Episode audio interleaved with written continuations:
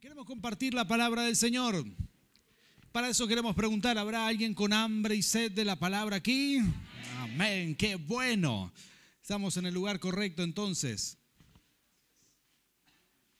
Y queremos comenzar, si nos ayudan ahí, para poner en pantalla Romanos 8, capítulo 8, versículo 32. Muchas gracias, ahí está.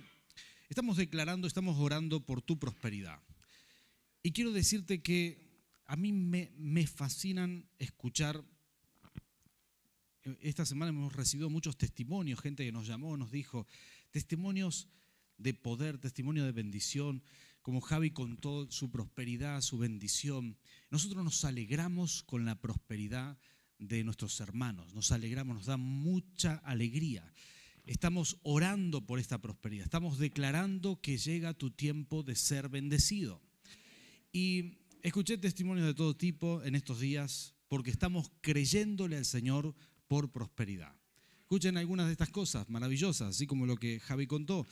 Eh, también escuché testimonios de, una, de un jubilado, hemos orado por jubilados, donde no había chance, porque el gobierno tiene un límite con lo que te da, ¿verdad? Y el límite es bastante bajo, estamos de acuerdo con eso. Y sabemos que que nuestro Dios es grande, así que hemos orado por esto. Esa persona se fue de aquí, después me contó que tenía una deuda muy grande, más de 50 mil pesos, para él era gigante. Y lo llamaron y le redujeron la deuda dos o tres veces hasta que quedó en 15 mil. Escuchen esto, dice que fue, sacó un crédito para jubilado, mucho más grande que la deuda que tenía. Así que pagó la deuda y con lo que le sobró, puso en una financiera, cobra los intereses, paga el crédito y le queda dinero. Y yo digo, wow, es un genio. Y se subió a la bicicletita y se fue. Yo digo, no, qué maravilla. Lo hizo en estos días, esto es maravilloso. Y dije, wow, qué bueno, qué bueno, qué maravilla. Escuché otro testimonio. Hemos orado por juicios. No sé si sos vos, eh, si estás aquí, tenés un juicio por cobrar alguna cuestión de estas trabadas. Oramos para que se destraben. Escuché un testimonio maravilloso.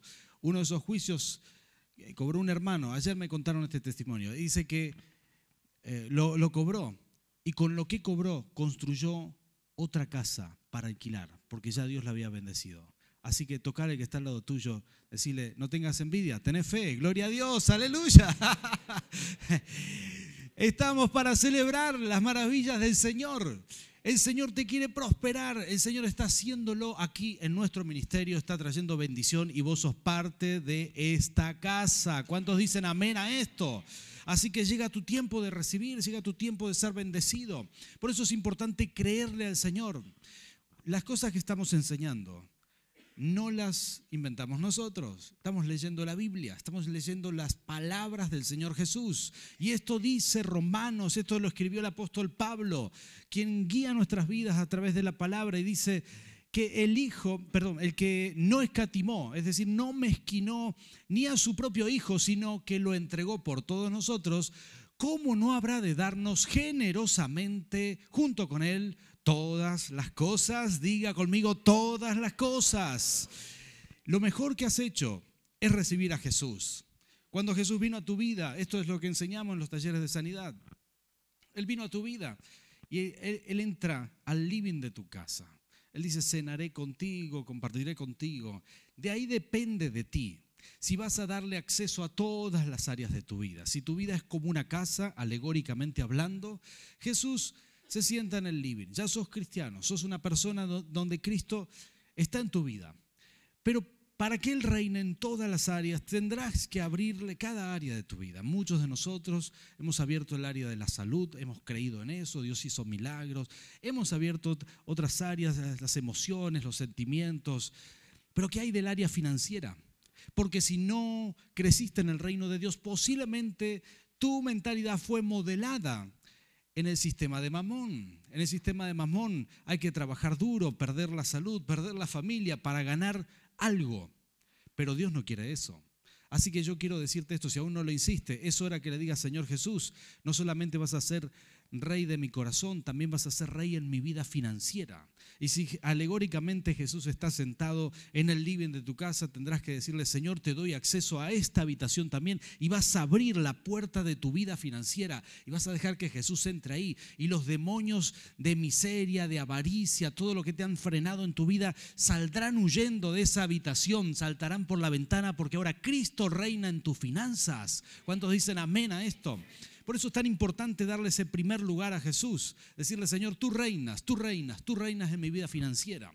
Y para aquellos que han hecho esta, este ejercicio de decirle, Señor, yo quiero que tú reines en mi vida, yo quiero compartir algunos principios espirituales, algunas leyes espirituales que te serán muy útil ahora que Jesús reina en tu vida. ¿sí? Así que tocale al que está al lado tuyo, decirle, esto es para ti, no te lo pierdas, anotate esto, registralo porque será una maravilla. Primera ley que vamos a enseñar.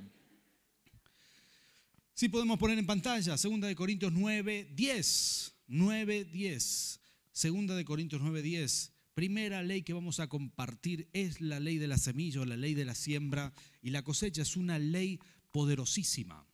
Quiero decirte que la Biblia ve que todo lo que hacemos hacia los demás es como una semilla. ¿Sabías eso? Sembramos en otras personas. Si amas a tus hijos, sembras una semilla de tiempo en ellos. ¿sí? Compartís tiempo y recogerás, eh, cosecharás de esa semilla de tiempo una relación preciosa con tus hijos. A mí me gusta hacer algo con mis hijos, salir a charlar a solo con cada, a solas con cada uno de ellos, conocerlos personalmente. No es solamente el trato en manada, ¿verdad? Nosotros somos muchos. Es es compartir personalmente, es la inversión de tiempo. Cuando uno siembra tiempo, cosecha una relación sólida, construye un puente de calidad en la relación. Cuando a vos te importa algo, sembrases en eso que te importa. Uno tiene semillas de tiempo para sembrar con los que más ama. ¿Cuántos hombres, aquí aman a su esposa? Uy, por favor. Muchachos pueden morir de un codazo tienen que, ser más, tienen que estar más despiertos. Vamos otra vez. ¿Cuántos de los que están aquí aman a sus esposas? Amén. Déjenme que les salve de esta, ¿sí? Saben que fue mi culpa, ¿eh? las mujeres no, no es culpa de tu esposo, los agarré de sorpresa. Es que está el frío, sí. Cortaron la luz, la siretá tiene la culpa. Ahora, ¿qué es lo que sucede con esto? Cuando uno ama a su esposa, invierte en esa persona que ama, ¿sí? Ahora seguramente tu esposo te llevará a comer por ahí. ¡Ah, qué metida de pata! Algo va a ser. Este, lo, que, lo que sucede es que uno invierte, pone semillas de afecto, de amor, pone el tiempo en esas personas. Todo eso son semillas. Y cuando uno le habla de Cristo a una persona, Está poniendo la mejor semilla, es el Evangelio. Y esa semilla dice, no volverá a mí vacía, eso dice la palabra. Quiere decir que algo bueno va a suceder cuando le, hablas de Cristo a alguien. Eso también es una semilla. Mira qué interesante que es esto. La Biblia ve que todas nuestras acciones hacia los demás son semillas que se siembran. Semillas que se siembran y aún nuestras acciones con el dinero. Cuando uno desea invertir algo o ofrendar en la iglesia, son semillas que uno siembra. Y yo quiero animarte a ver ahora tu vida entera eh, como acciones, es decir, que, que vos puedas ver esas acciones de tu vida como una semilla y que te puedas ver a ti mismo como un sembrador, una persona que desarrolle una capacidad de siembra en todas las áreas de tu vida. Esto no, no tiene solamente que ver con las finanzas, tiene que ver con todas las áreas. Y esto es lo que dice el apóstol Pablo, el que suple, el que le suple semilla al que siembra. ¿sí? Esto es en todas las áreas de tu vida. ¿sí? El que, le suple, el que le suple semilla al que siembra, también suplirá pan para que coma. Aumentará los cultivos y hará que ustedes produzcan una abundante, diga conmigo abundante, abundante cosecha de justicia. El apóstol Pablo está diciendo que es Dios quien suple semilla al que siembra. Si sos una persona que quiere sembrar tiempo en sus hijos, Dios te dará ese tiempo, créeme que te lo dará. Sos una persona que quiere sembrar en el matrimonio, tendrás semilla porque Dios te la dará. A lo mejor hoy no la tenés. Tenés que pedirle al Señor porque Él suple semilla al que siembra. Esta es la ley de la siembra y la cosecha. Todo lo que siembres vas a cosechar. Y, y si uno quiere sembrar en el reino, muchos de ustedes son muy generosos con, el reino de Dios, muy generosos con la iglesia. Traen sus ofrendas, ponen sus sobres, lo hacen con amor y yo valoro eso y me di cuenta que a pesar de la crisis, muchos de ustedes siguen ofrendando fielmente para la gloria del Señor. Y estoy muy orgulloso de ustedes. Así que tocale que está al lado tuyo, decirle, el pastor está hablando de nosotros. Sí, Señor. Realmente es una bendición ser pastor de gente que entiende y que se compromete con el reino. Y, y yo me doy cuenta de eso. Por eso esta palabra es para ti, porque eres una persona fiel. Y esta palabra es para ti. Tenemos muchísimas personas fieles aquí. Esta palabra de bendición es para ti. Vas a ver una cosecha como nunca la has visto hasta ahora. Llega tu tiempo de prosperidad. Aquí hay un pastor que está orando por el pueblo todos los días para que haya una prosperidad como nunca hubo. Estamos clamando todas estas semanas, estamos pidiéndole al Señor que junto con Cristo tendremos todas las cosas, todas las cosas. Y porque sembramos vamos a cosechar para la gloria del Señor. ¿Cuántos dicen amén? Ahora, Déjenme decir algunas cosas de esta ley, la ley de la siembra y la cosecha. Una, algunas de, de estas cosas son muy importantes. Número uno, creo yo que una vez que dejamos entrar a Cristo a nuestra vida financiera, le abriste esa puerta, le dijiste, Señor, tú eres rey de mi vida financiera. Habrá que, que poner orden. Algunas cosas el Señor te va a pedir. ¿sí? Así que número uno, quiero compartirte esto. Pon orden en tus finanzas. Antes de de ser una persona que siembra, uno tiene que tener orden y tener una sana administración, ¿sí? Una sana administración, tener un balance. ¿Cuántos de ustedes tienen un balance? Un balance, em, llevan una, digamos, una contabilidad de sus finanzas personales. ¿Cuántos de ustedes logran anotar sus gastos? ¿Sí? ¿Habrá alguien que lo hace? Gloria a Dios, qué bueno. Pero si vos desarrollás este hábito, anotar todos tus ingresos, anotar todos tus compromisos, tus egresos, las fechas en que tenés que pagar, los, bueno, los lugares donde tenés que pagar, todos tus compromisos, tenerlos registrados, entonces podrás saber cuál es tu diferencia. Uno avanza por lo que ahorra, no por lo que gana. Hay gente que gana mucho, pero gasta mucho. Y a veces no sabe ni en qué gasta. Y cuando uno tiene esta práctica, entonces podrás saber cuánto ahorras, cuál es tu capacidad de ahorro, cuál es, cuál es tu verdadero crecimiento. No tiene que ver con lo que ganás, sino con lo que puedes ahorrar. Y hemos enseñado en algunos talleres prácticos y quizás en algún momento lo vamos a volver a hacer seguramente, a desarrollar estas planillas. Yo lo empecé a hacer cuando estábamos recién casados con Nerina, bueno, ya teníamos unos años de casado y llevamos nuestra contabilidad, estábamos en el seminario y decidimos empezar a anotar ¿sí? todos nuestros gastos, ingresos, egresos y tener control exacto de todo. Y empezamos a hacer nuestras primeras planillas ahí. ¿sí? Y empezamos a anotar, en ese momento éramos una familia pequeña, éramos solamente tres. ¿sí? Después nos multiplicamos, ahora somos seis, pero en ese momento éramos solamente tres. Eran más fáciles los números ahí. Entonces anotábamos todo y nos dimos cuenta de algunas cosas. Éramos estudiantes, no teníamos mucho dinero, pero nos dimos cuenta de la cantidad de dinero que gastábamos en pizzas, ¿sí? Pizzas, benditas pizzas. Y me di cuenta por el balance. Hoy me daría cuenta por la balanza, porque te engorda, ¿verdad?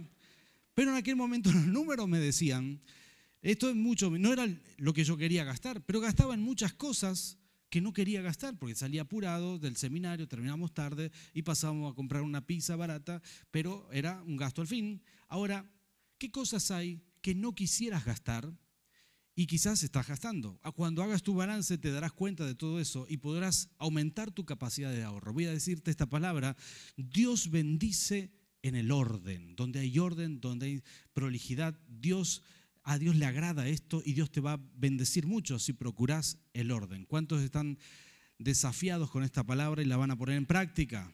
Amén. Gloria a Dios por los tres hermanos que dijeron amén. Ahora, número dos, es importante, es importante, aparte de una buena administración, practicar el contentamiento. Esta parte me encanta, me gusta mucho. Practicar el contentamiento darle gracias a Dios por lo que tenés. Yo creo que es inherente en nosotros crecer y el deseo de crecer, el deseo de avanzar es inherente. Ayer eh, un joven empresario vino y me dijo, pastor, tengo una pregunta. Eh, él se convirtió acá, se entregó a Cristo, conoció a Dios en nuestro ministerio hace unos meses y me hizo una pregunta muy honesta, o sea, me cayó muy bien que él me pregunte esto.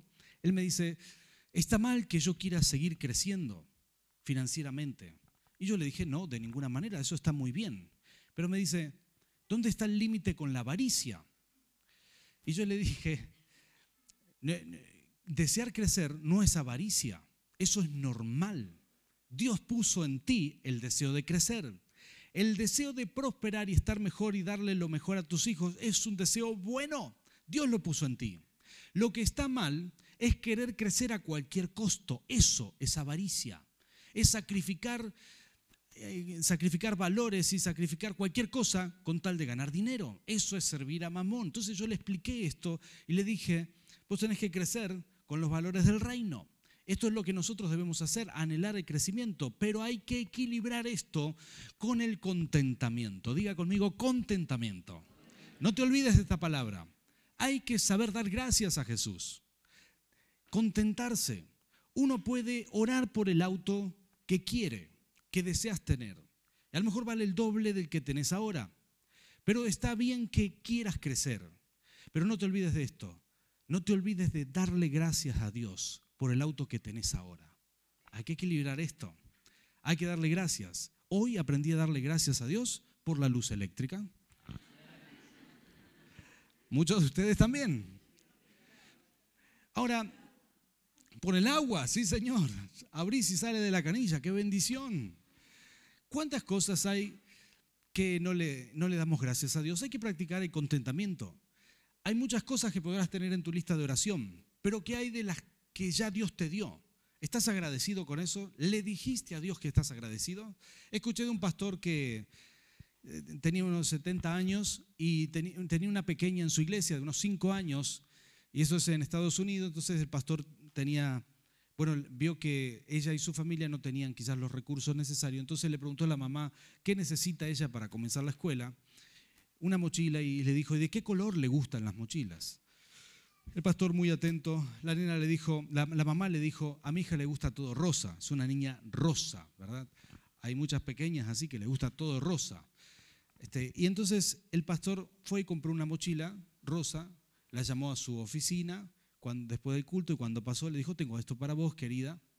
El pastor cuenta cómo la pequeña, eh, digamos, transmitió su gratitud. Dice que se tapó los ojos, hizo toda una exageración, dijo, ah, pastor, ¿cómo sabías el color que me gustaba? Y tenía cinco años esa pequeña. Y dice que él con un corazón de abuelo se derritió cuando escuchó eso. Y vio toda esa, esa gratitud de la pequeña y salió tan contenta que él empezó a darse cuenta que pensaba en qué otra cosa iba a regalarle. Y, esa niña, por su gratitud, eh, eh, atrapó la atención de, su pastor y, cada vez que podía, él le obsequiaba algo. Y dice que al año siguiente, cuando iba a comenzar las clases otra vez, entonces le dio un dinero para comprar toda. Le dice, no te compré nada, pero te voy, a, te voy a dar dinero para que compres todo. Y le lo dio delante de la madre. La niña con seis años no iba a poder administrar. Pero le dijo, acá está para que compres toda tu ropa para, para comenzar las clases y todo. Y cuando vio otra vez esa gratitud, dice que su corazón se derretía. Así que metió la mano en el bolsillo y le dijo, acá tenés también para tu hermanito y todo. Y él disfrutaba eso. Y él dice que si, si la niña hubiera sabido pedirle, cualquier cosa que le pedía, él se lo iba a dar. Porque él veía esa gratitud y le encantaba ver esa reacción. Y luego estando en oración, ese mismo pastor dice, ¿qué Dios le muestra? Le dice, así como vos te sentís con esa pequeña, me siento yo con mi pueblo cuando muestra gratitud. Cuando sabe decir, Señor, gracias. Gracias por lo que me diste, gracias por esto, gracias por el auto que tengo. Quizás no tengas la casa que quisieras, quizás no tenés casa propia, pero estás alquilando, dale gracias a Dios por el techo. Tu casa propia viene en camino. Quizás no tengas la segunda casa que estás orando y es muy bueno orar por eso.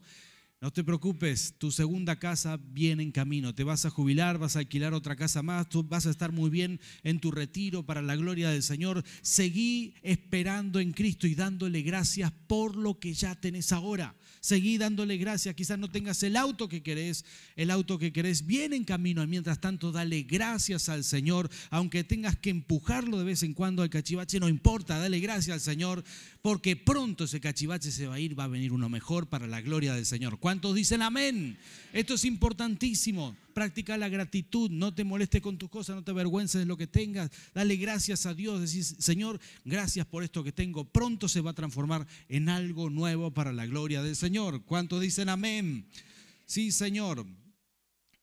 Eh, cuarta enseñanza. Cuarta enseñanza eh, que tengo aquí para, la voy a saltar, vamos a la quinta. Ustedes tendrán muchas de estas enseñanzas en las casas de bendición y podrán profundizar em, todo esto después. Y, yo voy a adelantar un poquitito, pero tenemos que aprender a dirigir nuestra cosecha. ¿sí? Hay que dirigir, perdón, nuestra siembra. Dirigir para saber qué cosechar. Ninguna persona que siembra ah, pone sus pensamientos en la semilla, sino está pensando o arroja expectativa en lo que va a cosechar. Y según la expectativa que tenga, digamos, eh, sabrá qué, cosechará. Hay semillas que necesitan más tiempo que otras. Si uno quiere cosechar aceitunas y solo tenés la tierra, tendrás que sembrar una planta que crezca y que empiece a dar dar aceitunas y hasta que dé aceitunas buenas, algunos dicen que le van 10 años. No es para ansiosos. no vas a cosechar muy rápido. Es una cosecha a largo plazo.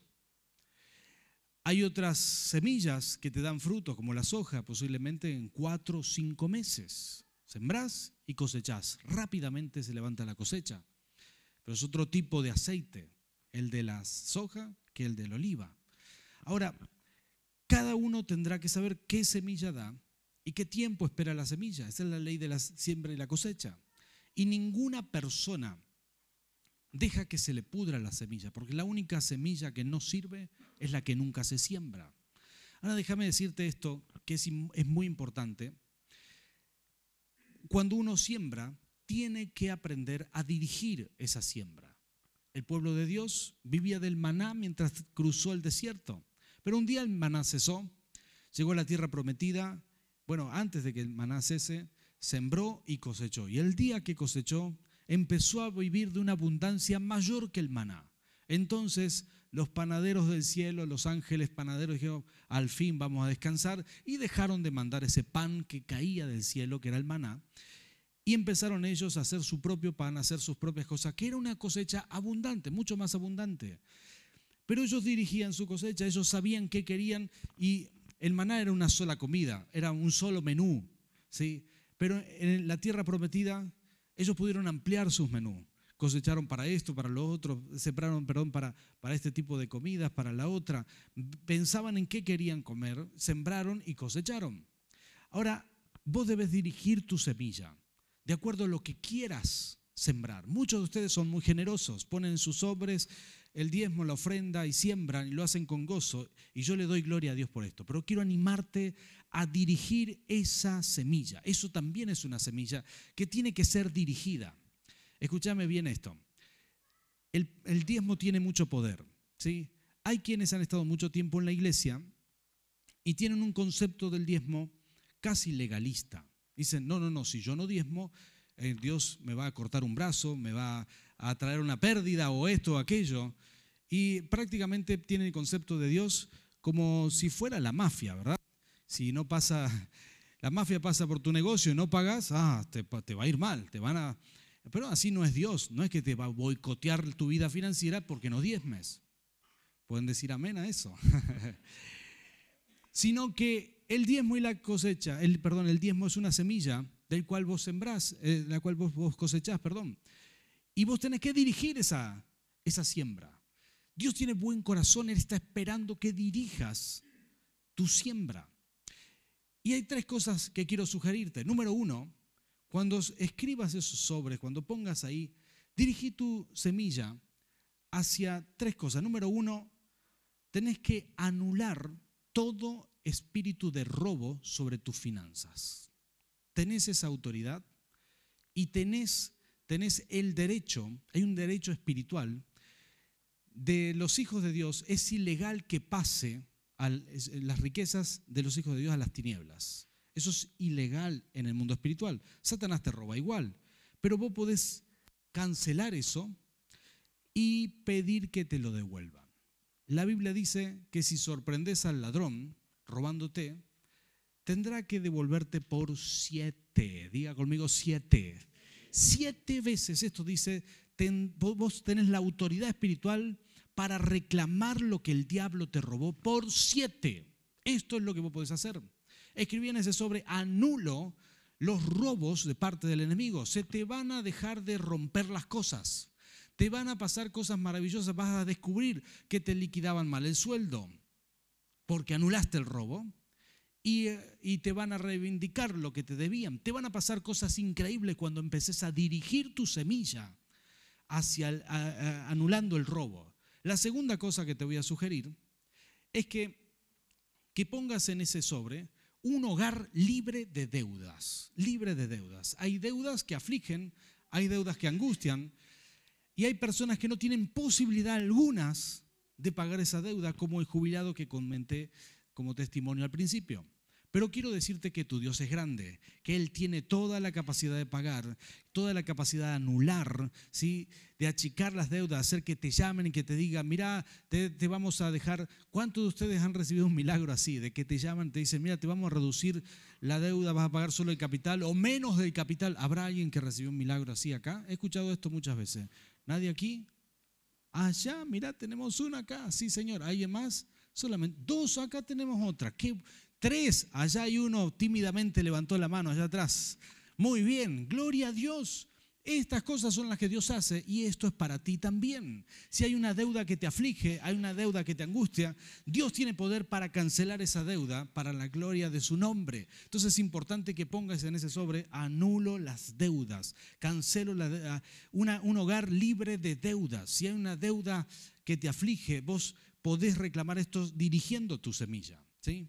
Ahí pueden decir amén, gloria a Dios. Y la tercera cosa que voy a decirte es que podés dirigir tu semilla en que siempre en tu hogar haya un ingreso mayor que el egreso, porque esa es la única manera que vas a crecer.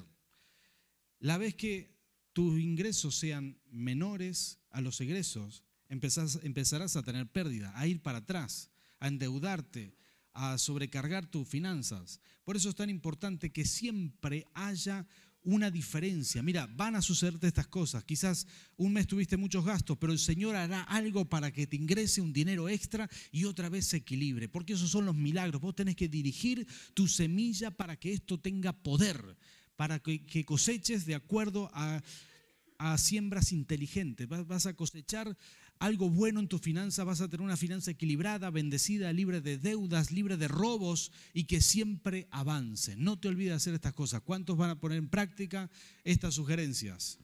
Amén, gloria a Dios. Número 4, 5, no sé cuál, qué número voy. Voy a pasar al último directamente. Número 6. La última enseñanza. Marcos capítulo 10, versículo 29 al 30. Al, al 30, sí. Marcos capítulo 10, versículo 29 al 31, dice así la palabra del Señor. Este, esto es muy interesante porque estaba Pedro ahí preguntándole al Señor, el apóstol Pedro habrá hecho su cálculo y dijo, bueno, hace tres años que te seguimos, Señor, este, estás haciendo milagros por todos lados, la gente recibe pan que se multiplica, peces que se multiplican, este, estás haciendo milagros para pagar los impuestos, encontramos un estátero una moneda que alcanza para pagar todo en la boca de un pez. Entonces le dice, ¿y qué hay para nosotros que lo hemos dejado todo para seguirte? Entonces Jesús le responde esto, le dice, les aseguro, respondió Jesús, que todo el que por mi causa, diga conmigo, por mi causa, a causa de Jesús, todo por que todo el que por mi causa y la del Evangelio haya dejado, escuchen esto, haya dejado casa, hermanos, hermanas, madre, padre, hijo, terrenos, recibirá, ¿qué dice ahí? Oh, cien veces más, cien veces más ahora en este tiempo.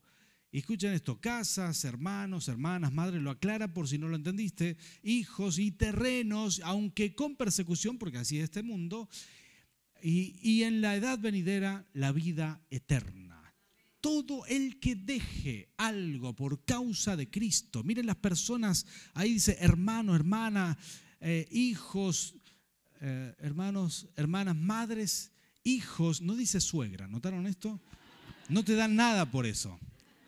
Puedes decir, no, Señor, yo dejé mi suegra, no, fuera de acá. Aparte, si llega a dejar la suegra y te dan 100 veces más, está frito, ¿verdad? Eso es que no se multiplican. Pero sí que Así que mira este, este punto que es muy interesante. Jesús no le está diciendo que no tiene que saludar más a sus hermanos o que no tiene que verlos nunca más. Solamente les está diciendo que tiene que, tienen que, bueno, esto es algo que muchas veces hemos tenido que hacer. Tienen que renunciar al mandato familiar. Muchas personas tienen un mandato familiar, se espera algo de ti, tu familia tiene una presión sobre ti, tenés que ser un hijo así, tenés que hacer esto así. Una vez tuve que decirle a mis padres, quiero servir a Dios. Mi papá tenía una expectativa conmigo, quería que trabajara con él. A mí también me gustaba eso, pero tuve que elegir. Dejé eso. ¿Y sabes qué? Estoy seguro de lo que hice. Lo hice con mucho gozo. Fue una siembra. Muchas, muchas veces tendrás que sembrar tu vida. No tengo una mala relación con mi padre. No, no, todo lo contrario. Hablamos al menos cinco veces a la semana por teléfono como si viviéramos juntos casi. ¿Quién hace eso con el Padre? Bueno, hacemos esto ¿por qué? porque me gusta hablar con Él. No es que no es que no nos hablamos más o algo por el estilo, no, no, jamás el Evangelio va a pedirte algo así. De hecho, dice la Biblia, honra a tu padre y a tu madre. No, lo que está diciendo Jesús aquí es que por causa del Evangelio tendrás que dejar muchas veces algún mandato familiar, algo que se espera de ti, algo que, que, se esperaba que hicieras, pero ahora por causa del Evangelio estás sirviendo a Cristo. Y no solamente eso, si dejas, si vos, vos tenés que entender que es, el reino de Dios es la mejor tierra y si, si dejas casa, si dejas terreno, si dejas bienes, vas a recibir, escucha esto, cien veces más. ¿Podés creer eso? Manu, por favor, si venís por aquí, te voy a agradecer. También nuestra Pianista, por favor, adelante, gracias. Voy a decirte esto que me llena el corazón. Le creo al Señor por cien veces más. Le creo al Señor. Me costó creerle alguna vez, porque mi mentalidad fue forjada en el sistema de mamón. En el sistema de mamón vos tenés que trabajar, trabajo desde los 16 años, más de 8 horas. A veces trabajé 16 horas para poder ganar algo de dinero. En el sistema de mamón vos tenés que sobreexigir tu cuerpo para tener algo de dinero. Perder tu salud, tu familia y todo para ganar más plata. Entonces, yo fui formado así. Creer ahora que en el sistema de Dios yo voy a sembrar y voy a recibir 100 veces más. Que voy a buscar primeramente el reino de Dios y que todo lo demás viene porque Dios lo manda, me costó, me costó muchísimo. No sé si esto te cuesta a vos, pero te estoy siendo muy honesto. Yo tuve que decirle, Señor, te pido que modeles mi mente, que rompas esa estructura de pensamiento que no tiene que ver contigo. Y tuve que empezar a, a creer y a forzar mi mente a creer. Y hasta que empecé a ver milagros y luego me fue muy fácil creer. Pero tuve que que creerle al Señor, tuve que, eh, tuve que romper mi, mi forma de pensar para poder, para poder creerle al Señor. Hoy yo puedo creer y entender estos pasajes. Sorpréndete conmigo. Jesús lo dijo, siembras en el reino y cosecharás cien veces más. Ustedes que siembran en el reino cosecharán cien veces más de todo lo que siembres, todo lo que siembres tocale que está al lado tuyo, decirle, más vale que celebres esto. Que la fe te dé para creerlo. Todo lo que siembres, no hay mejor tierra. Jesús lo dijo en una parábola.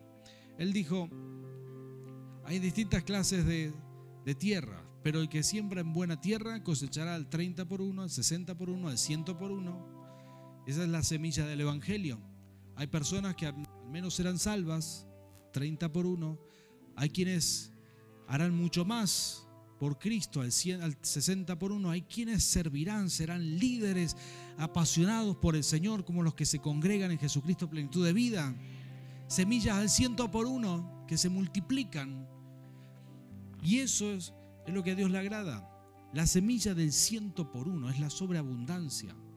Es esa abundancia, es eso que viene de Dios, es eso que no tenés que esforzarte, viene porque le creíste, porque confiaste, porque Cristo reina en tu vida, en tu, en tu vida financiera, porque el Señor es rey en esa área. Y cuando uno entrega su vida a Cristo de esa manera, entonces experimentará cosas que nunca ha experimentado. Yo le pido a Dios que este sea nuestro tiempo de la sobreabundancia este sea el tiempo de ver el poder del Señor en nuestra vida financiera. Mi mente fue modelada en el sistema de Mamón. Tuve que romper esas creencias. Ahora le creo al Señor. Y sabes qué? El reino de, de Cristo aquí es la mejor tierra. En este momento, las cosas que tenemos son muy buenas. El Señor nos ha llevado a otro nivel. Me doy cuenta, un taller de sanidad y restauración como el que tuvimos ayer aquí, vinieron gente de todos lados. ¿eh? Vino gente de Guaymallén, de Tunuyán, de La Valle, vino un, grupo de La Valle. Precioso el taller. Estamos en un momento que podríamos poner un sistema de cámaras HD, transmitir online y que sea para todo el mundo. Y hasta podríamos hacerlo bilingüe, porque tenemos todo eso aquí. Dios nos ha bendecido y lo que tenemos es muy bueno para la gloria del Señor. Pero yo le pido al Señor que haya gente con el corazón de siembra, porque todo eso que necesitamos, Dios te prosperará, porque Él da semilla al que siembra, al que quiere sembrar. Quiero decirte que el, reino de Dios es el mejor terreno para sembrar. El Señor espera de ti que seas una persona que le pida semilla. Dice, Señor, dame semilla. Quiero sembrar, quiero sembrar, quiero ser un sembrador. Quiero ser una persona que empuja el crecimiento del Evangelio aquí en la tierra. El Evangelio y, las formas que hemos aprendido de comunicar el Evangelio deben estar en todos los medios de Internet, deben estar en los mejores canales, en las mejores radios de la provincia. Y Dios nos ha dado la unción para hacerlo. Pero viene el tiempo que nos da también los recursos financieros para potenciar nuestro ministerio. Le pido al Señor que seas el sembrador, que seas la persona con un corazón para sembrar. El domingo pasado fue una fiesta espiritual. Con las fotos y con los cálculos que hicimos, con la silla, los niños y todo lo que teníamos ahí, calculamos alrededor de unas 750 personas. Dijimos, wow, impresionante, qué maravilla. Pero ¿sabes qué? En algún momento tendremos que construir nuestro propio templo comprar un terreno con estacionamiento suficiente y hacer grandes cosas para el reino de Dios. Y yo le pido al Señor que seas una persona que siembra porque ha sido prosperada. Le pido al Señor que haya en ti un corazón dadivoso, que crezca, que crezcas financieramente para poder sembrar. Pedile al Señor semillas. Decirle, Señor, no tengo ahora, pero tengo el corazón. Quiero ser un sembrador no tengo la finanza, no tengo los recursos. Dios hará de ti un empresario, hará un hombre de negocios, hará una persona que cobre juicios, hará de ti una persona próspera. Solamente tenés que decirle Señor, yo quiero ser un sembrador, quiero ser una persona que siembra en tu reino, quiero ser una persona que empuja el ministerio a otro nivel y el Señor hará el resto, porque Él es el que da semilla al que siembra. Él es el que da semilla que siembra. ¿Cuántos quieren ser estas personas aquí en este ministerio? Ponte de pie. Yo quiero orar por ti, quiero orar por tu vida financiera. Quiero pedirle al Señor que Él te prospere, que Él te bendiga. A, vos que estás aquí, eh, aquellos que están conectados a través de internet, que el Señor les bendiga ahí en sus hogares, que puedan recibir esta palabra. Así que cerrá tus ojos conmigo y vamos a orar juntos. Y vamos a pedirle al Señor que le haga este milagro en tu vida. Señor Jesús, yo te pido, Señor, por cada uno de tus hijos, de los que están aquí, de los que están conectados a través de internet, que están escuchando esta palabra. Señor, que tú los bendigas. Señor, abre los cielos, abre los cielos, abre los cielos. Sorpréndenos con maravillas. Sorpréndenos con maravillas. Espíritu Santo, sorpréndenos. Señor, yo sé que mucha gente no tiene las posibilidades financieras, pero tú sí las tienes, Señor. Y nosotros confiamos en ti. Te hemos abierto esta área de nuestra vida a ti. Hemos abierto esta puerta y te dejamos entrar en nuestra vida financiera, Señor. Eres rey de nuestra vida financiera. Ahora, Señor, te pido que hagas de nosotros una iglesia de sembradores, de gente que siembra constantemente y conscientemente, que siembra en su familia, que siembra en sus hijos, que siembra en, su matrimonio, gente que sabe sembrar buenas semillas. Padre, en el nombre de Cristo Jesús, haz de nosotros personas con mentalidad de siembra. Señor, que estamos viendo la oportunidad para sembrar. Señor, haz de nosotros personas con gratitud, con contentamiento, con buena administración. Haz de nosotros, Señor, personas que te agradan en la vida financiera. Espíritu Santo, haz en nosotros milagros financieros. Ahora te voy a decir esto. Comenzá a pedirle al Señor cuáles son esas necesidades financieras que hoy, hoy, hoy tenés. A lo mejor son deudas, o a lo mejor son proyectos, a lo mejor necesitas trabajo, o a lo mejor necesitas ampliar tu negocio. No lo sé, pero comenzá a pedirle. Este es el momento. Los cielos están abiertos. Vos que estás aquí o estás conectado por internet, comenzá a pedirle al Señor, decirle, Señor, esto es lo que te pido, este es mi proyecto, esto es, esto es lo que te pido. Señor, te pido ese dinero para comenzar mi negocio, te pido que me, me liberes de esta deuda. Hablale a tu Padre Celestial, que los cielos están abiertos, Él te escucha. Comenzá a levantar ese clamor, un poco más fuerte, más fuerte, más fuerte. Levantá tu voz, decirle, Señor, yo te pido por esto, te clamo por esto. Oh Santo Rey, Señor, aleluya. Gloria a tu nombre, papá. Bendito seas, Señor. Escucha la oración de tu pueblo, de tus hijos. Espíritu Santo, estás aquí, Señor. Bendice, prospera a tus hijos, prospera a tu pueblo, Señor, en el nombre de Jesús. Abre los cielos, Señor. Espíritu Santo, ven, Señor, ven, Señor, ven, Señor. Señor, derrama milagros, Señor, milagros, milagros. Intercedemos por milagros financieros en esta noche. Señor, todo esto que está subiendo ahora delante de tu presencia sea hecho en el nombre de Jesús. Señor, tú desates milagros que podamos ver en esta misma semana, en este mismo mes. Señor, algunas de estas cosas que son imaginables, impensables para nosotros, declaramos que están hechas, porque este es el momento que te estamos abriendo la puerta de nuestra vida financiera, para que tú reines, Señor. Señor, en el nombre de Jesús, Señor, yo declaro una finanza bendecida donde no habrá más robo. Señor, en el nombre de Jesús, no habrá más aflicción por la deuda, donde siempre va a haber ganancia, capacidad de ahorro, capacidad de siembra. Padre, en el nombre de Cristo Jesús, bendigo a tu iglesia, intercedo por tu iglesia y declaro que llegó el tiempo de la prosperidad. Señor, tú nos has dado todo. Cuando nos diste a tu, a tu Hijo, nos diste todo. Padre, lo recibimos en el nombre de Cristo Jesús. Amén y amén.